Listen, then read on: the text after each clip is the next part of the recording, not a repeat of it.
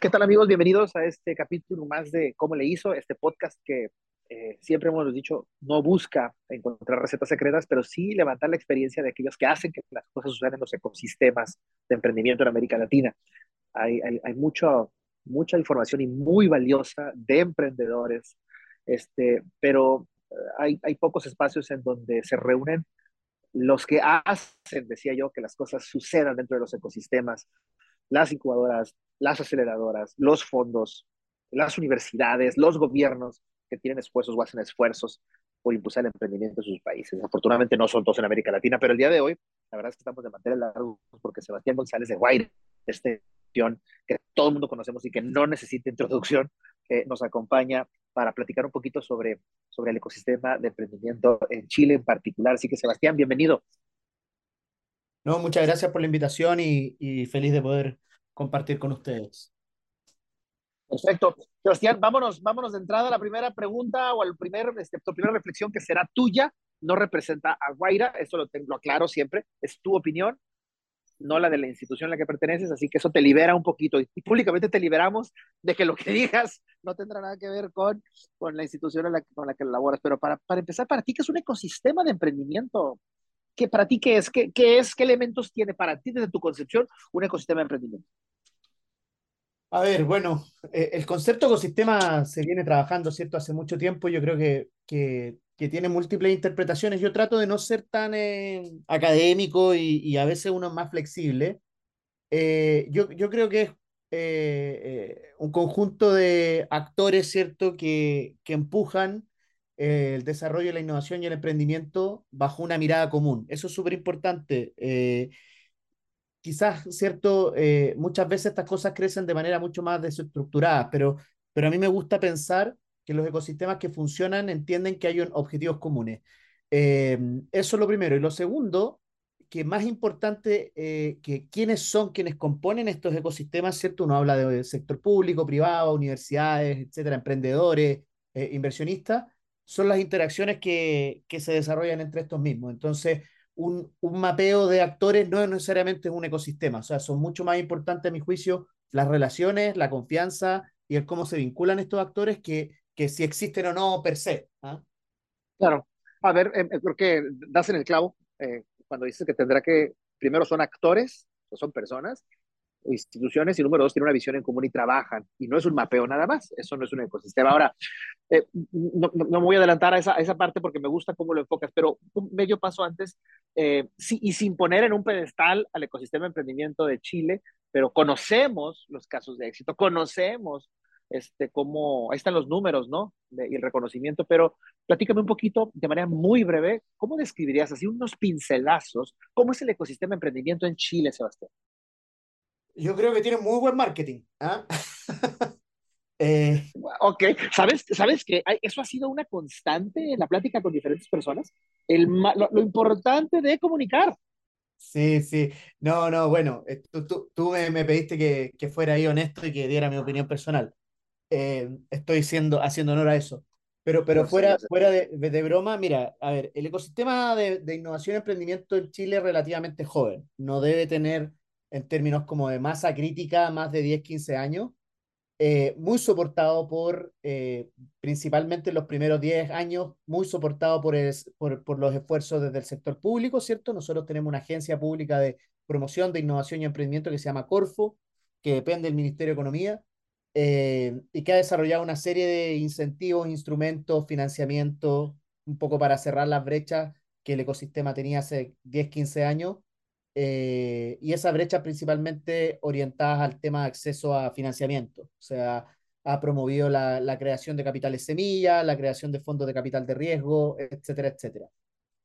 ¿Por qué creemos que, o yo creo que este rol ha sido fundamental? Eh, porque al final del día, si tú te fijas, eh, hay cosas comunes en todos los ecosistemas. En todos los ecosistemas hay emprendedores talentosos. Hay gente con ganas de hacer cosas, gente que, que empuja, eh, y la verdad que algunos llegan eh, más rápido que otros o, o más llegan eh, antes que otros, eh, más que nada por las condiciones, ¿cierto? Sistémicas que, que, cada sí. mercado les, les propone, ¿cierto? Favorables o no. y por lo tanto creo que desde esa perspectiva, una cosa que ha acelerado el proceso de, de, crecimiento de nuestro ecosistema y maduración ha sido sin duda el apoyo del sector público con lo bueno y malo que tiene, ¿cierto? Muchas veces, eh, y yo en eso, en eso he sido también eh, muchas veces crítico constructivamente, eh, el sector público no puede estar en todo. A veces cuando el sector público ingresa a ciertos espacios, más que aportar, distorsiona la realidad. Y yo creo que también en algunos casos hemos estado o hemos sufrido de ese, de ese exceso quizás de protagonismo del sector público eh, yo veo que los últimos cinco años había una explosión, sobre todo el tema venture capital en Chile, o sea, hemos ido creciendo a tasas súper grandes en términos de inversión, tanto en montos de inversión como número de deals. Obviamente seguimos muy lejos de los principales mercados de venture capital latinoamericanos, como son Brasil, México, incluso detrás de Colombia eh, eh, y en algunos casos de Argentina. y también, obviamente, el número de deals y también un fenómeno que se ha ido tomando un poco la agenda de, del ecosistema ha sido la incorporación del mundo corporativo a través de los fondos de Venture Capital corporativo y todas las iniciativas de corporate venturing que, que se están desarrollando en el sector privado cada vez con mayor madurez y cada vez con mayor fuerza. Ah, el, eh, eh, mi, siguiente pregunta iba en el sentido que cuál de todos los sectores de un ecosistema era el más fuerte y creo que coincide tu opinión con la de otros de que eh, ha sido relevante, ha sido clave, importante el sector público. Ahora, pero déjame, déjame ya empezar a empujar a las preguntas interesantes sobre, ¿debe un ecosistema contar con alguna entidad o figura o persona o institución que, que, esté animando o que lidere los esfuerzos, o debe de ser orgánico simplemente sin un liderazgo visible y nada más que, que vaya creciendo, vamos, por inercia. ¿Cuál, cuál, cuál, por cuál vas tú? Lo que, lo que, pasa es que, a ver, eh, de manera natural, eh, en la medida que el, que el, ecosistema va generando ciertas condiciones, un poco me poní la pregunta, me, me pongo a pensar, ¿ok? Esto es como una reflexión como en tiempo real. En la medida que el ecosistema va, va generando ciertas condiciones, van emergiendo liderazgos y esos liderazgos también son liderazgos móviles. O sea, si tú me, me preguntas, te invento, eh, hace 10 años atrás, eh, cuando no había eh, mucho apoyo privado al, al, mundo emprendedor, el rol que cumplía Guaira en el ecosistema chileno era fundamental. El rol que cumplió Startup Chile en términos de liderazgo también fue fundamental pero cuando empieza a pasar el tiempo, empiezan a emerger otros liderazgos. Hoy día, por ejemplo, las universidades tienen un, un, rol fundamental, los fondos de Venture Capital, empiezan a aparecer gremios, los gremios empiezan a organizar eh, eh, eh, ciertos actores que probablemente no estaban organizados. Por ejemplo, en Chile se creó en 2017 la Asociación Chilena de Venture Capital con tres o cuatro fondos asociados. nosotros somos parte de los que fundamos esa asociación y hoy día somos más de 60 organizaciones y por lo tanto uno empieza a generar influencia eh, tanto en el desarrollo de políticas públicas, en la promoción del venture capital como una herramienta, ¿cierto?, de inversión, un asset alternativo, y por lo tanto empiezas a crear cierta institucionalidad que te da esa influencia. En Chile existe la Asociación de Emprendedores que cumple un rol, existe la Asociación de Venture Capital que cumple un rol, las asociaciones de industria, las cámaras de industria, cámaras de comercio, los grupos empresariales, las universidades, eh, y esos roles y esos liderazgos van, son evolutivos. O sea, lo que, yo, lo que yo me he dado cuenta es que uno no necesita designar a alguien que sea quien lidera la, los esfuerzos del ecosistema, se va dando de manera muy natural. Sin embargo, hay Entonces, a, eso quería llegar contigo. Entonces, ese, sin embargo, es el que me llama la atención. Sin embargo, es importante, eh, pensando un poco en el rol del sector público, ¿ya? Y, y en muchos casos yo creo que a veces, como te decía yo antes, sector público peca de un exceso de protagonismo, o sea, un poco de, más que generar condiciones, que yo creo que es el rol que tiene que tener el sector público, generar condiciones, trata de un poco poner las reglas, ¿ya? Eh, y acá yo creo que ha pasado un poco eso en algunos ámbitos eh, y, y, eso ha desincentivado a, a, ciertos actores a tomar un liderazgo que probablemente les, les era más natural. Eh, yo siempre he pensado el rol del sector público mucho más como un generador de condiciones que un, una organización que toma una bandera y de alguna manera eh, eh, dicta cómo se tiene que hacer de una u otra manera la innovación y el emprendimiento en un país.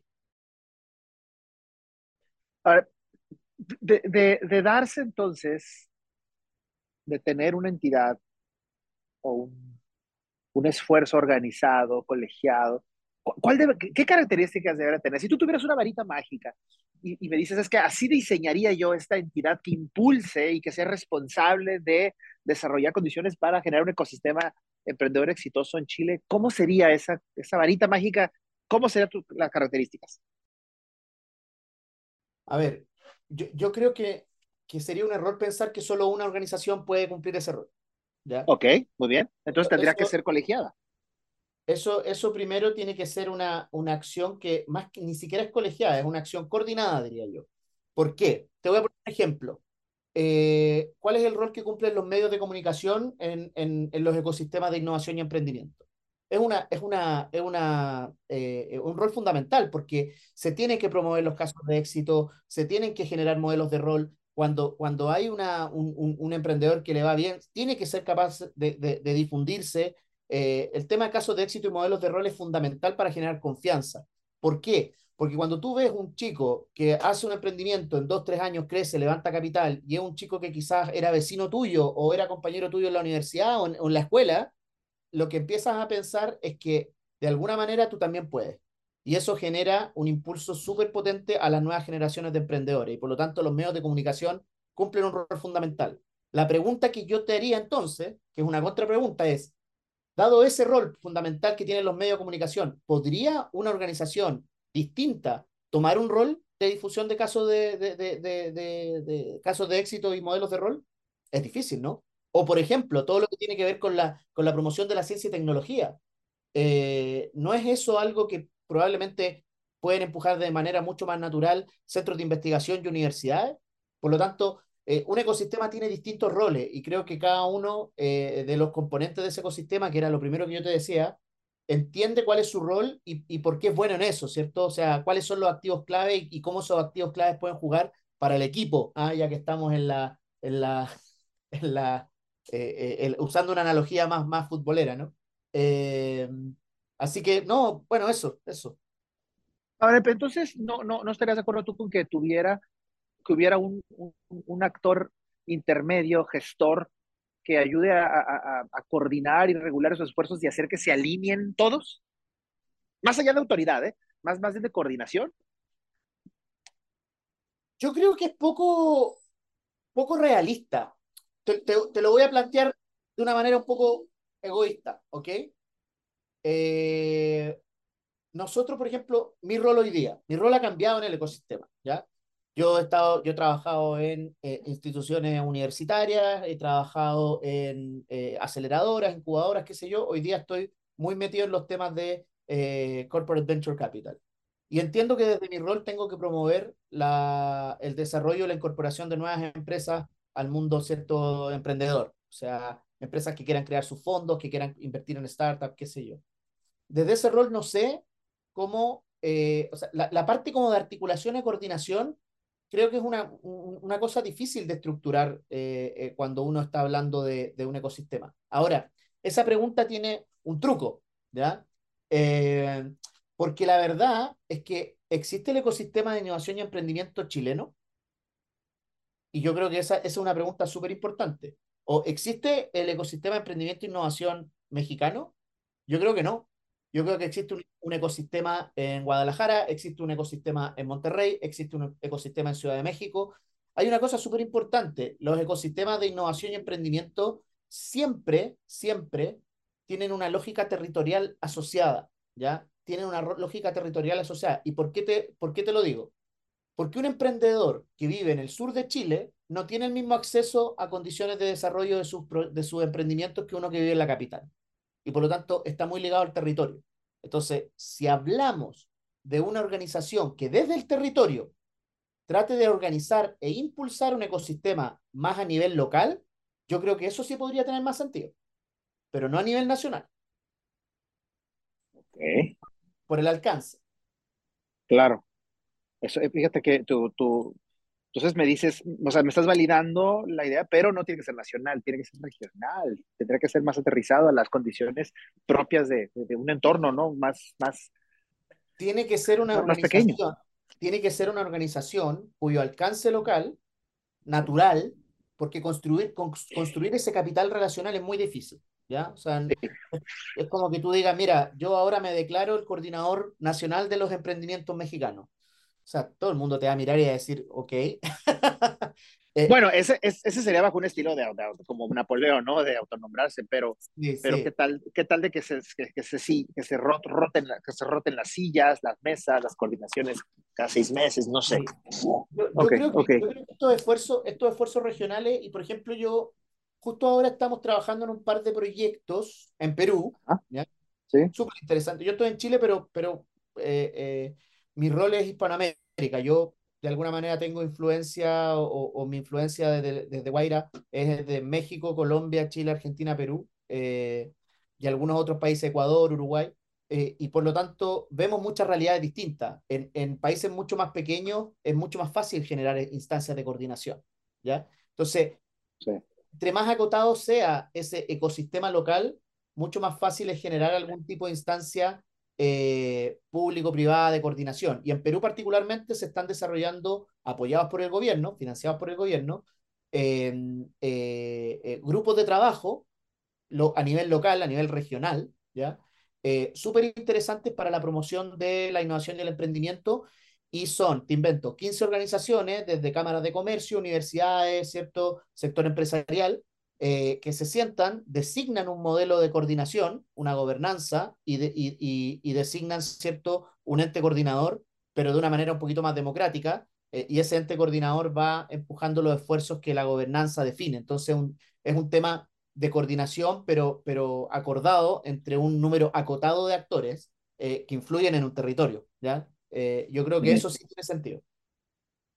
Eh, eh, la siguiente pregunta va, va, ayúdame a identificar un par de organismos que consideres tú que efectivamente tengan y ejerzan un liderazgo eh, dentro del ecosistema emprendedor chileno. Pero, pero dime su liderazgo también cómo es. ¿Es, moral, es económico, es, es político? así muy, muy, de manera muy breve. ¿Cuáles serán esos dos o tres organismos líderes que están al frente del ecosistema empujando iniciativas? Sabes que yo creo que hoy día el ecosistema chileno está y lo que me parece positivo, porque eh, eh, está bastante descentralizado en ese sentido, ¿ya? O sea, hay una especie de, mm, de sinergia y, de, y, de, y de, en el fondo, sistema que hoy día está eh, funcionando y que de alguna manera se mueve.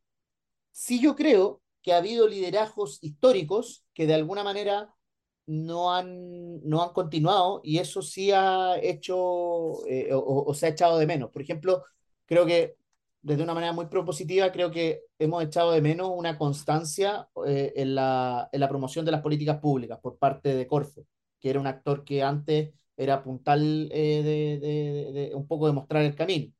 yo creo que hoy día no hay un liderazgo claro en Chile, o sea, yo, al ser esto una opinión personal, yo diría que no hay un líder claro de, de, del ecosistema que esté aportando en algo que sea sumamente diferencial. Hay muchas organizaciones haciendo aportes súper importantes, pero yo diría que no hay un liderazgo claro. Y quien de alguna manera había siempre sido un líder indiscutido, que es la, la, la Corfo, eh, hoy día o los últimos, yo diría, ocho años, eh, ha venido como bajando en su, su influencia eh, y su capacidad de mostrar nuevos caminos. Porque al final del día eh, ese liderazgo también está dado por entender hacia dónde va el ecosistema, hacia dónde tiene que moverse, ¿cierto? ¿Por qué, por, qué consideras que el ecosistema mm, chileno tiene, tiene un grado de consolidación? Dices que es nuevo, pero, pero tiene ciertos grados de consolidación, porque lo que estoy hablando, te estoy escuchando, decir dónde, dónde consideras que hay fortalezas, pero ¿a qué se deben? ¿Por qué sí? ¿Por qué sí hay algo de consolidación? Porque ha habido, porque ha habido cierta consistencia eh, ha habido cierta consistencia en la, la el, desarrollo de espacios que permitan la promoción eh, del emprendimiento y la innovación. En eso, como yo te decía, estos primeros 5 o 10 años, sector público fue fundamental, ahora ha bajado su influencia, era lo que yo te decía justo anteriormente, eh, pero hay una cosa súper importante. En los últimos tres años, y principalmente por, por, por efectos de la pandemia, mucho, Chile es un país que está muy lejos de todo ¿ah? y, y, de alguna manera tiene un mindset un poco insular eh, en, en, cómo se venía desarrollando el ecosistema de innovación y emprendimiento, ¿ya? un poquito insular. ¿Qué significa? Los emprendedores se financiaban con inversionistas locales, eh, eh, había mucha, mucha mirada de, de, de, que el ecosistema era algo que solamente tenía que ser empujado por chilenos.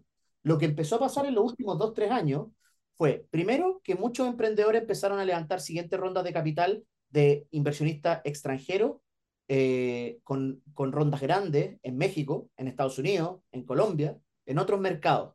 Y por lo tanto, de alguna manera, el hecho de que eh, el sistema de innovación y emprendimiento se haya abierto, ¿ya? y yo creo que la pandemia a eso ayudó, eh, ha permitido, ¿cierto?, que esto tenga una dinámica mucho más regional y por lo tanto no se, no se limite o no se rija por los vaivenes locales. O sea, si hoy día hay un, hay un organismo público que, que cambia un lineamiento en políticas públicas y dice, mira, voy a sacar los capitales semillas de Corfo, ¿ya?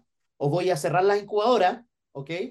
Eh, eso hace cinco años hubiera sido probablemente un retroceso para el ecosistema. Hoy existe acceso a otros vehículos de financiamiento como crowdfunding que ya están mucho más maduros, eh, existe acceso a aceleradoras internacionales, tú puedes aplicar a un Y Combinator, puedes aplicar a un 500 Startups en México siendo chileno, eh, los batches son virtuales, puedes aplicar a un acelerador en Europa. entonces, antes el acceso a oferta de servicios de apoyo, impulso al emprendimiento y la innovación era mucho más local. Eh, y creo que eso es algo súper importante porque ha permitido que eh, el ecosistema chileno se abra un poco más, los emprendedores tengan acceso a otras ofertas, los inversionistas tengan acceso a otra oferta, y esto se vea más como una región latinoamericana con sus distintos sabores y colores, eh, versus lo que era quizás hace cinco años atrás, que era Chile es Chile, Perú es Perú, Colombia es Colombia, México es México. Hoy día hay mucho más Ahora, Eso, eso se, facilita, se, se da... Madure más rápido. ¿se da, ¿se da diálogo y consenso? O sea, ¿hay alguna instancia donde se dialoguen y consensen todos estos líderes? ¿Hay un espacio donde se reúnen y, y, que, y, que, y que se vayan alineando los astros del país? Sí, sabéis que hoy día orgánicamente surgen instancias. ¿ya? Yo te decía que, por ejemplo, la Asociación de Venture Capital es una instancia donde, donde el mundo de los inversores dialoga, conversa y propone cosas a otros estamentos, al mundo emprendedor, por ejemplo, nosotros, nosotros estuvimos trabajando eh, con gremios del mundo empresarial, con gremios de eh, emprendedores y con el sector público, con ministerios y todo, en eh, nuevos, nuevas condiciones, en el fondo, desde el punto de vista, por ejemplo, impositivo, de condiciones, de reglamentos, etcétera, para la promoción de eh, eh, emprendimientos. ¿ya? Hemos, por ejemplo, apoyado a la Asociación de FinTech en la construcción de la nueva ley FinTech. Entonces, hay en el fondo hoy día ciertos liderazgos que van marcando camino en sus áreas de influencia locales y por lo tanto esos liderazgos hoy día tienen como un moto propio, o sea, tienen esa autonomía que permite que puedan avanzar en su agenda e ir coordinándose con, con, otras instituciones. Yo creo que eso hoy día existe, eh, se está dando. Donde yo creo que todavía falta eh, potenciar mucho más eh, acciones como coordinadas es precisamente la vinculación que tiene que, o sea, en, toda la vinculación desde el sector académico al sector empresarial.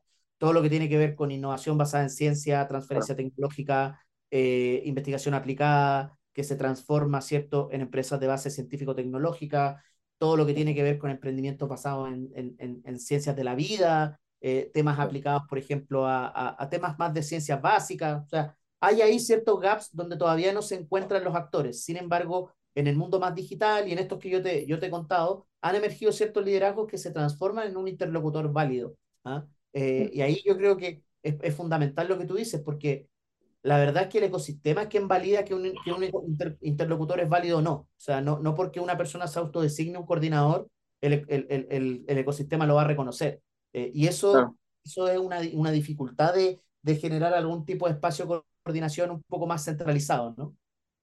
Ahora, eh, eh, vamos a entrar ya, ya vamos en la segunda etapa, en la segunda mitad. Eh, ¿Ubicas tú algún modelo de ecosistema de emprendimiento? modelos como teóricos. Bueno, ajá, ajá, modelo teórico.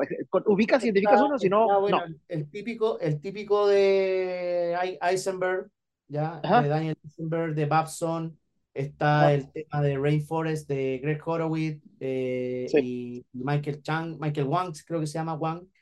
Eh, ha habido algunos eh, modelos cierto latinos que básicamente son adaptaciones de eso, pero yo te diría que como los dos más conocidos que se aplican acá son el de Babson, normalmente se, se ha tomado mucho en Colombia y, y, y, en algunas partes de Chile, y, y lo, de, lo de Rainforest, que es algo que de alguna manera como que propone una cosa distinta, nueva, y eso se ha venido trabajando también en Chile, diría yo, Perú ahora, mucho de lo que se está haciendo ahora en Perú tiene que ver con este modelo más de rainforest, eh, y, y, eso, eso. Ahora, eh, eh, ¿cómo, cómo, ¿cómo, se ha aplicado? ¿Cuáles crees, cuáles se han aplicado en Chile? Dices que se ha aplicado el de rainforest y el de Babson, ¿no? El de sí. sí de, algún, de, de, alguna forma o de manera orgánica este, o se sigue una línea? No, no, no, no. Lo que, lo que se ha hecho a nivel local, por ejemplo, es que ciertas regiones han tratado de empujar. ¿Sabéis qué otro se ha aplicado? Esto que proponía Brad Feld de Startup Communities, este como modelo de Boulder. Eh, también es algo que, que, yo he escuchado que se ha tratado de replicar. Pero, pero como, como estos procesos de ecosistemas que propone Eisenberg y, y que propone Rainforest son mucho más de coordinación interinstitucional de actores que ya existen, es mucho más fácil, es mucho más fácil de levantar, porque tú mapeás, qué sé yo, cámaras de comercio, universidades, los ponías a conversar sobre emprendimiento. Ahora, lo que yo creo que tiene, tienen como falla esos procesos es que tienes a personas hablando de emprendedores sin emprendedores. ¿ah? Entonces hay una coordinación Es que, es que por eso te digo. Eh, entonces tú tenías, yo he visto gente hablando del mundo emprendedor que jamás en su vida ha emprendido y por lo tanto eh, eh, es muy teórico. Entonces hay, se, se, se, fomenta mucho la coordinación y el establecimiento de, como de reglas de gobernanza, pero la verdad es que ese tiene un output muy pobre.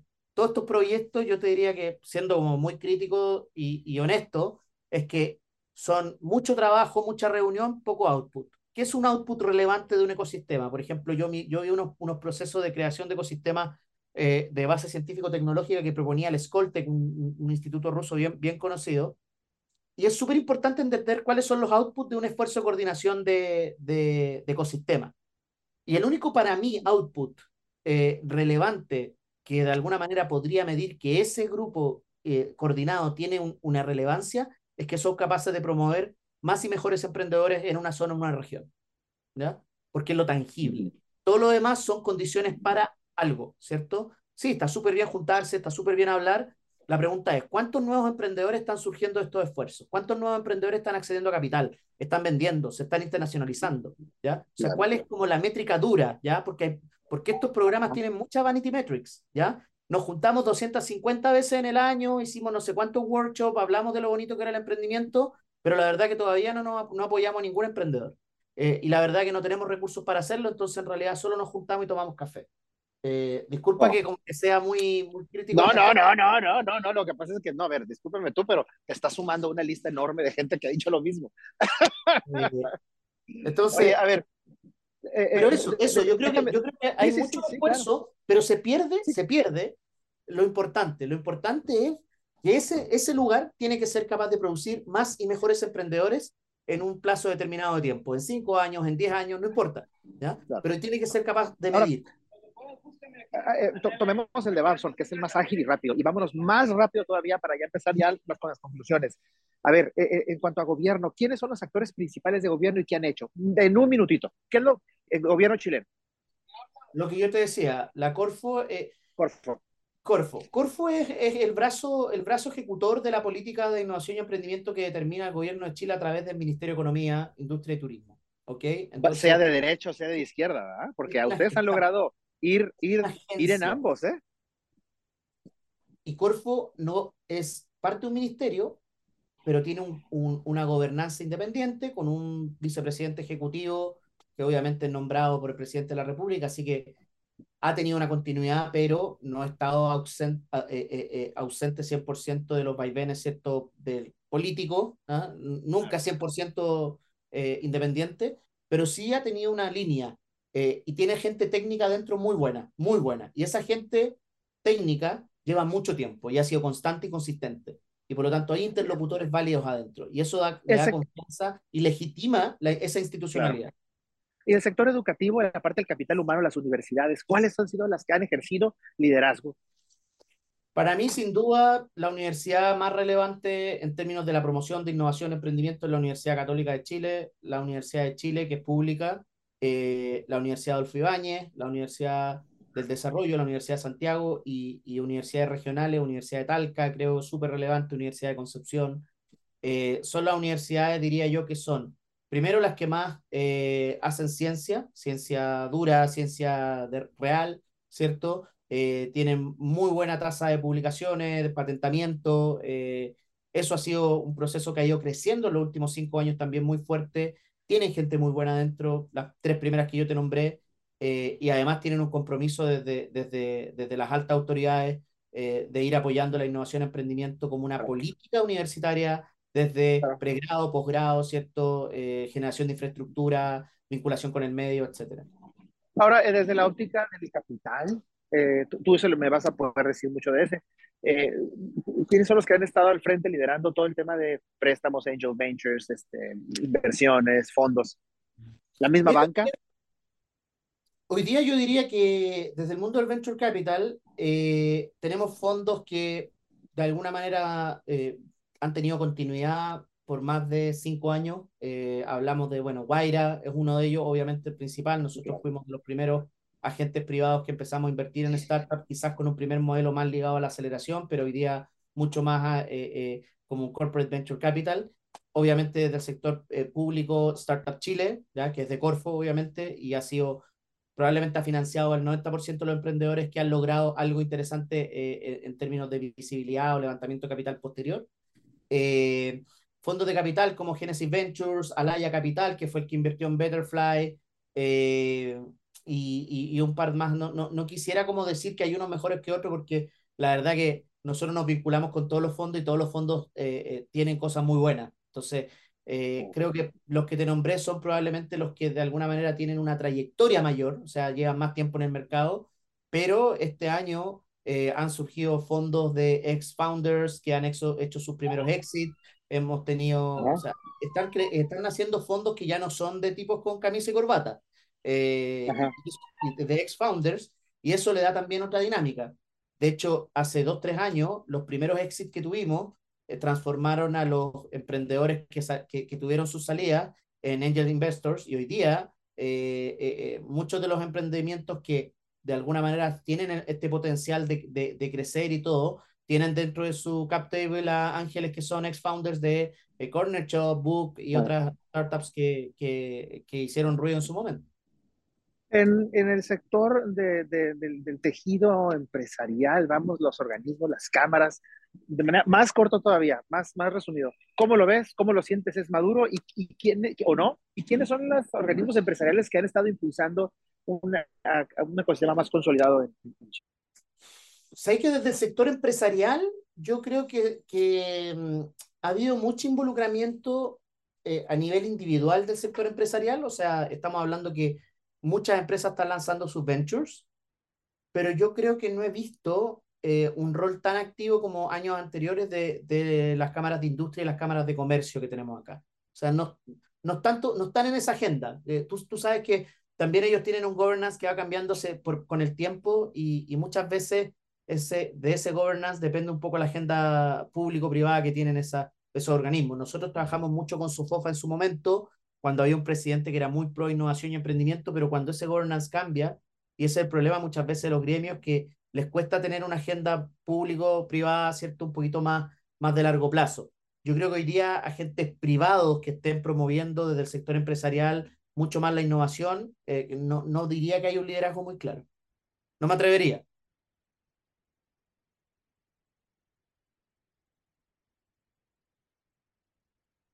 Perdón, estaba en mudo, ¿eh?